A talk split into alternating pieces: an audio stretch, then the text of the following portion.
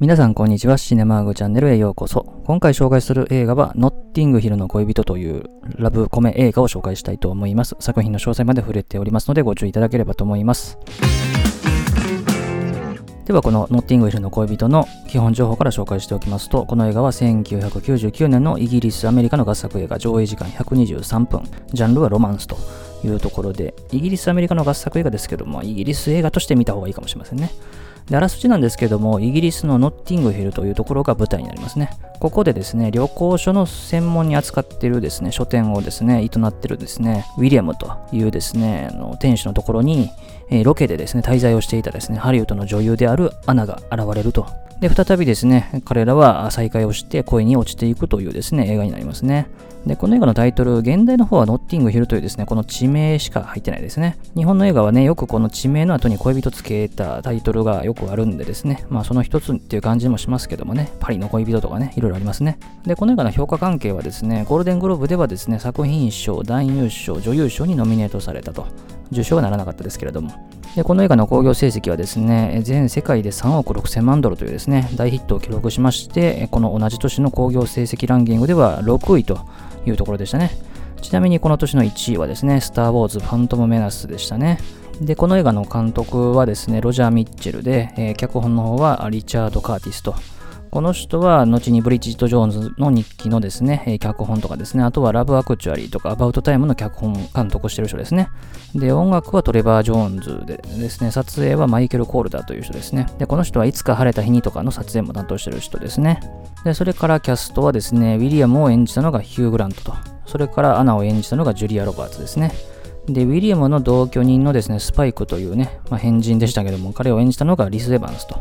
で、そのウィリアムの友人でですね、車椅子に乗ってたですね、ベラという女性いましたけれども、演じたのがジーナ・マッキーですね。で、そのベラの夫のマックスがティム・マッキーナリーが演じたと。で、それからですね、まあ、ちょい役なんですけども、ウィリアムがですね、記者のふりをしてですね、取材をしなきゃいけなくなって、その取材をする中にですね、子役の女の子がいたんですけども、その子役の女優を演じたのがですね、若き日のミーシャ・バートンでしたね。あとですね、ノンクレジットですけれども、アナの恋人のジェフを演じたのがアレック・ボールドウィンというところですね。まあ、比較的イギリス人がよく出てますので、まあ、いわゆるよく知られたハリウッドでの女優、俳優っていうのはそこまでたくさんは出てないかなという感じではありますけれどもね。で、まずこの映画のですね、舞台となるノッティングヒルの話をしておきますと、ロンドン西部にある高級住宅地でですね、この映画からですね、後になってですね、まあ、イギリスも移民がかなり増えてきてですね、当時とはかなり異なる雰囲気の街にはなったそうですね。ただですね、あの映画でも舞台になっていたですね、あのマーケットですね、あそこは観光客にも非常に人気があるというところで、この映画も大ヒットしたので、日本を含む全世界からですね、このノッティングヒルを訪ねて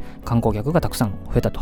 まあ、いうところで、まあ、いわゆる聖地巡礼ってやつですね。まあ、そういうのがされたと。まあ、実際ノッティングヒルでですね、撮影もされてますんでですね。で、実際にですね、あの出てくるですね、ウィリアムの住んでるですね、あの家の青いドアがありますけれども、あの家っていうのはですね、実は脚本家のリチャード・カーティスが住んでた家だそうですね。で、この映画の制作に関する話なんですけども、この映画の監督もですね、プロデューサーもですね、第一候補として考えていたですね、ジュリア・ロバーツ、ヒュー・グラント、それぞれがですね、あの、OK もらえたというところで、まあ、まさかジュリア・ロバーツが出てくれるなんて思ってなかったというようなこともね、言ってますけれども、なかなかね、映画って出演してほしいと思ってる俳優女優にですね、オファーしてもですね、なかなかうまくいかずにですね、第2候補、第3候補になってなっていくことはですね、多々あるんですけどもね、まあ、ここまでのビッグネームを2人ですね、しかも第1候補で揃えることができたというのはですね、非常に大きいですよね。で、撮影に関する話で一つ面白いのはですね、終盤ですね、あのウィリアムとアナがですね、別れた後にですね、あの時が移り変わっていくっていうのをですね、示すためにですね、こう季節がどんどん変わっていくと。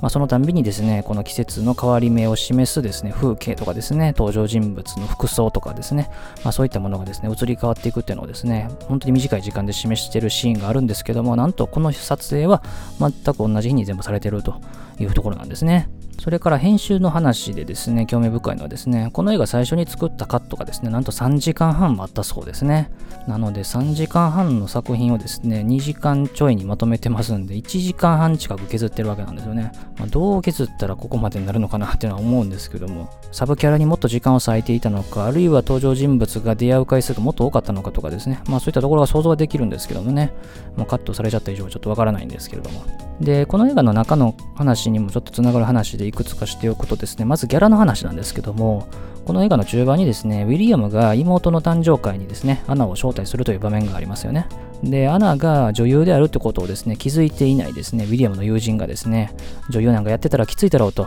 最近ギャラいくらだったんだみたいなことを聞いてですね、1500万ドルだっていうふうに答える場面がありますけれども、まあ、実はこの1500万ドルっていうのは、このノッティングヒルの恋人へ出演する時のギャラのことなんですよね。こんなギャラを得てたというところとかですね、まあ、まんま映画の中にネタにされているというところですね。あと、この映画の主題歌ですね、あの C というですね、曲なんですけれども、この映画の冒頭と終盤にですね、それぞれ流れるんですけども、冒頭に流れる方のはですね、シャルル・アズナブールという人がですね、1974年に発表した曲、日本語タイトルでは忘れじの面影とというタイトルなんですけども、まあ、この曲がかかってると。で、一方で終盤にかかるバージョンのはですね、まあ、いわゆる皆さんがよく聞きなじみあるですね、エルビス・コステロがカバーしたバージョンの C っていうやつですね。かなりね、聴き比べるとですね、発音の感じとかも全然雰囲気が違う曲なんですよね。で、当初はですね、アメリカで公開された時っていうのは、両方ともですね、シャルル・アズナブール版が流されてたらしいんですけど、この彼の知名度がちょっと低いというところでですね、エルビス・コステロ版に切り替えられたとなってますね。まあ、エルビス・コステロもイギリス人ですね。でそれからですね、まあ、この映画の舞台となるのがイギリスというところと、このアナがですね、まあ、必要にこうパパラッチから追いかけられるという場面がですね、たびたび出てきますけれども、これで思い出すのはやはりダイアナ妃ですよね。ご存知のようにダイアナ妃っていうのはですね、乗った車がですね、パパラッチから逃げるためにかなりのスピードを出していた時に、中央分離帯に衝突をしてですね、彼女は亡くなったというところがですね、この映画の2年前なんですよね。1997年の8月30日でしたからですね。で、この事故があったの自体はパリだったんで、イギリスではないんですけども、まあ、ダイアナ妃っていうと、あのチャールズ皇太子との離婚とかですね、あとはその離婚した後にですね、まあ、いろんな男性との関係というのがですね、いろいろ報じられて、もうマスコミからはずっと追いかけられるというですね、まあ、格好の餌食だったわけですけれども、まあ、そんな彼らから逃れるために、猛スピードを出して事故を起こしてしまったと。まあ、猛スピード出したこと自体はね、あの褒められることではないんですけども、まあ、それをさせたですね、マスコミ側というところなんですよね。これがすごくね、問題にもなったわけなんですけども、まあ、ここをすごく連想するわけですよね。まあ、そこまでね、この映画はパパラッチから追われるってところの内容が、めちゃくちゃ深刻に捉えられてるというわけではないんですけど、もちろんね、アナが昔撮られた裸の写真が流出してってところは深刻な話なんですけどもね、まあそういうところもちょっと思い出すなというところですね。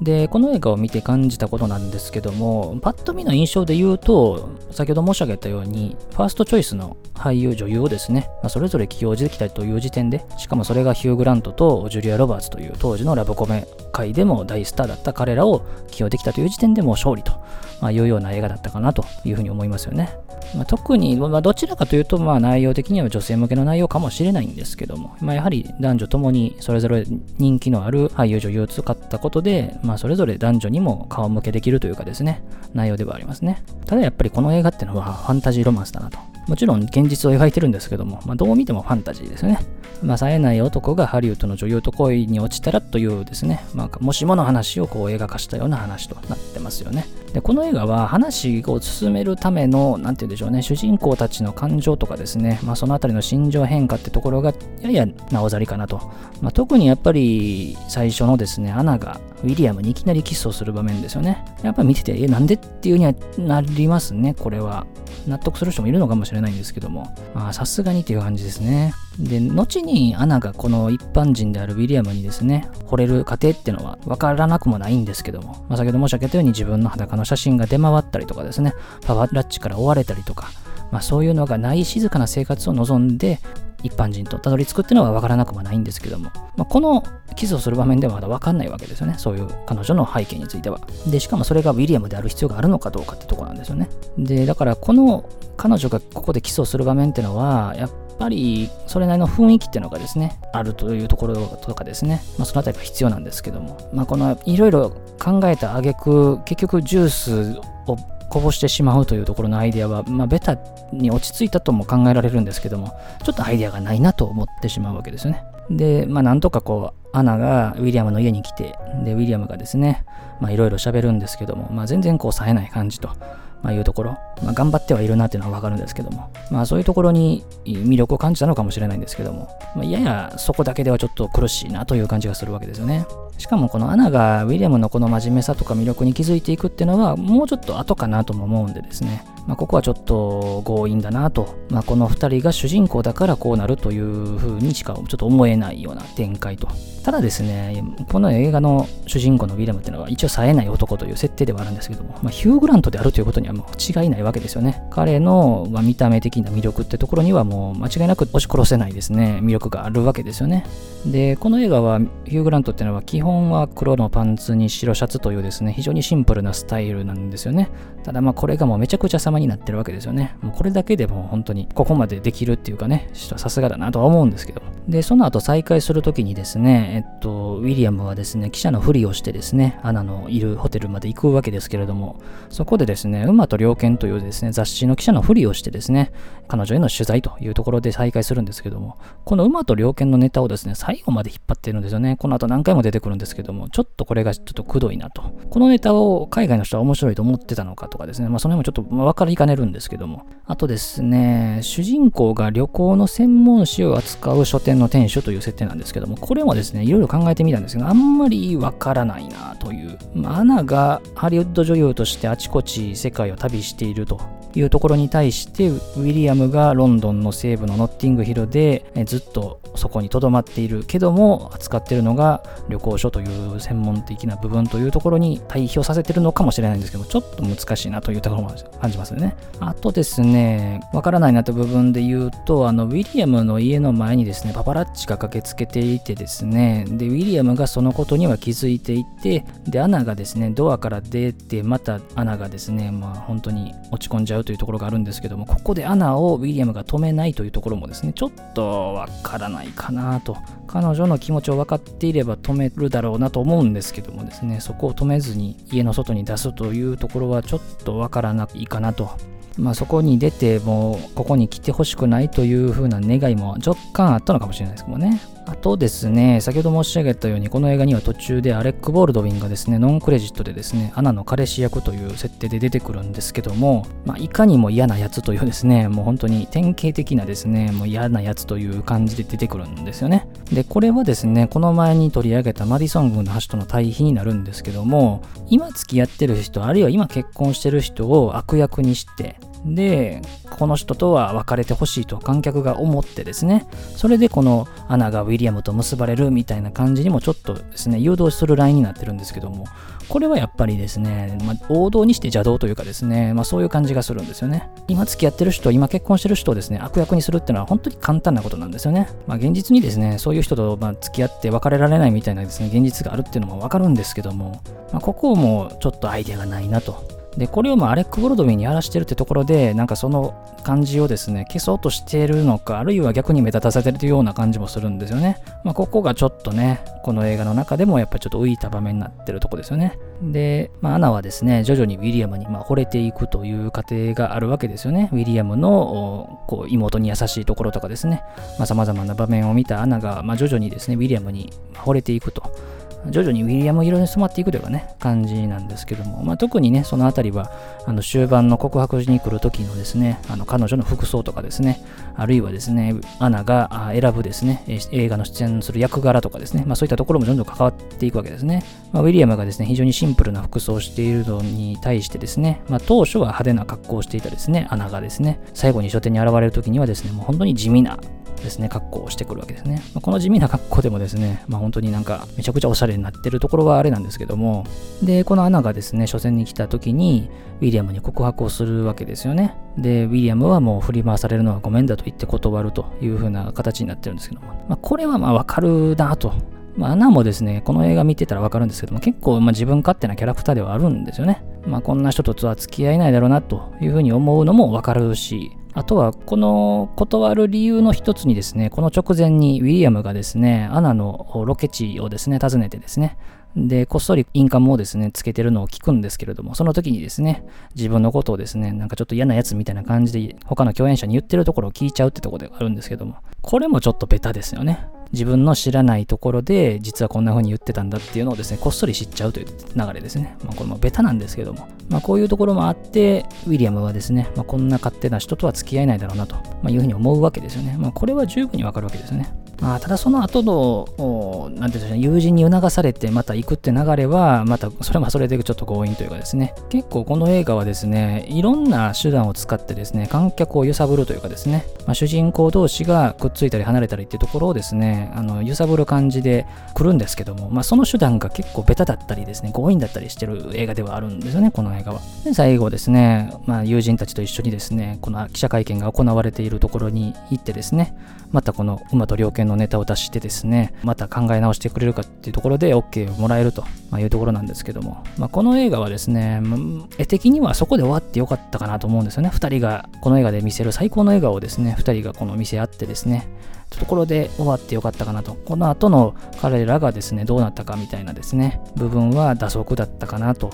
まあ、想像でしかないですけども、まあ、この後、まあ、ウィリアムは相当苦労するだろうなと思うわけですよね。おそらく彼はロンドンのノッティングでずっと暮らしてたわけですから、ハリウッド生活をしている彼女のところに多分ね、ついていく形になると思うんでですね、まあ、非常に苦労するだろうなっていうところはちょっと思うわけですけどもね。あとですね、この映画は基本的に彼らの物語なんですけども、脇役としてですね、この特にウィリアムの友人関係とかがですね、よく出てくるわけですね。で、当初から出てくるですね、このリス・エヴァンスが演じるウィリアムの同居人のスパイクですね。まあ、最初はちょっと苦手なキャラクターかなと思いきやですね、結構ね、彼らにもいい側面があるという感じでですね、私はこの脇役たちの物語の方が魅力的にはちょっと見えたんでですね、なんかちょっともったいないなという印象は受けた映画ではありましたね。で、この映画を見たからには合わせて見ておきたい映画ということでですね、3本挙げておきますと、まず1つがですね、ローマの休日ですね。まあ、これは当時からもいろいろ指摘はされた映画ですけれども、非常にローマの休日をなぞった現代版リメイクとかいうふうにいろいろ言われた映画でですね、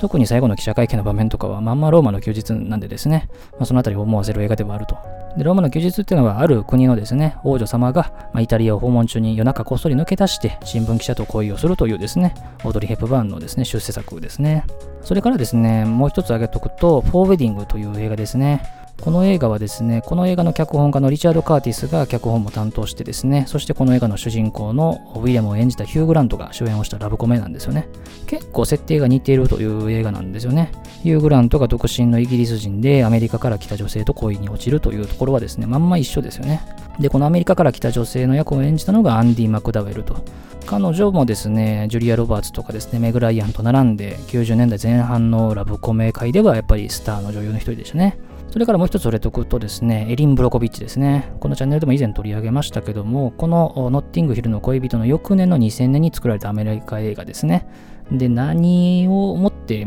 見ていただきたいかというとですね、このノッティングヒルの恋人ですね、終盤の場面で、アナがですね、なんか SF のダ作映画に出てたのにですね、いろいろですね、演じる役割を変えていくとですね、なんとアカデミー賞の主演女優賞を取りましたみたいなですね、まあ、設定になってるわけですけれども、で、この映画の当時っていうのはジュリア・ロバーツっていうのはですね、アカデミー賞のノミネート経験はあったんですけども、受賞経験はなかったんですが、このエリン・ブロコビッチという映画ではですね、実在の女性のエリン・ブロコビッチを演じてですね、初めてのアカデミー賞の主演女優賞を取ったというところがあるんでですね、彼女はですね、ノッティングヒルの恋人で、フィクションとして起こった出来事をですね、まんま再現させてるというところでですね、まあこれはなんかすごいなと。いうのをまさに感じたところではありますけどもね。で、この映画の関連メディアですけども、DVD、ブルーレイ両方出てますんで見られますね。で、メイキングインタビュー、未公開シーンなどが入ってると。で、サントラも出てますんで、それも聞けますね。ということで今回は作品紹介として1999年のですね、ノッティングヒルの恋人というですね、ラブコメ映画でも代表作として挙げられている作品を取り上げました。この映画はですね、午前10時の映画祭でマディソン軍の橋とのセットになってた作品なんでですね、まあ、両方とも見たのでですね、マディソン軍の橋に続いてですね、えー、こちらでも紹介させていただきました。あのマディソン軍の橋と比較すると、やっぱり主人公、特に女性側の方がですね、それぞれですね、彼氏がいる、あるいは夫がいるという中でですね、その今付き合ってる、今結婚してる相手よりも今出会った人に恋するってところに説得力があったという意味では、マディソングの橋の方が圧倒的に良かったと思うんですけれども、この映画はやっぱりその辺が弱いなと。今付き合ってる男性のことを悪く描くっていうところにしかないので、ネガティブなことしか描いてないというところにですね、やっぱりこのラブコメとしての王道であり、マイナスのポイントってところがですね、踏襲されてるのはちょっと残念かなというところではありましたね。あくまで登場人物、特にヒュー・グラントとジュリア・ロバーツというですね、まあ、2大スターの魅力に頼りすぎたかなと。あるいは主題歌の雰囲気とかですね。まあ、こういったところに頼りすぎたかなという印象が拭えないですね。まあ気軽にですね、本当に細かいこと気にせずに見る映画ではあると思うんですけどもね、いろいろ見ていると気になったところがあったので、その辺も話をしてみました。ということで、当チャンネルではこのように様々な作品紹介してますんで、また他のもいろいろ聞いていただければと思います。最後までお付き合いありがとうございました。